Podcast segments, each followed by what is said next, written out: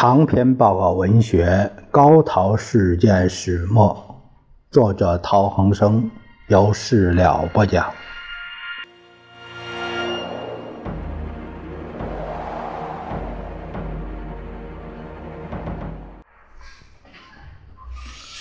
咱们看看第四封信。第四封信是写于一九四零年五月二十四日。资权兄手书敬西，弟眷有入于居南岸之意。居南岸呢，就是呃，就是长江，呃，重庆长江那个对岸叫南岸。上周已托赵普据。呃，兄代为密住居之所，且即将汇款交其备用。为普兄忙，且居室内，若得兄共为筹划更好。福来礼电器不走矣。此请大汗弟祝上。五月二十四日，普住曾家岩五十号楼上。这个里面说的赵普据是抗日战争前任北平民国大学教授。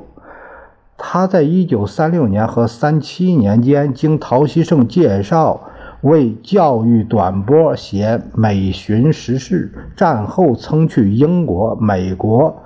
访问考察，晚年定居在天津。他是陶希圣北平时代的友人。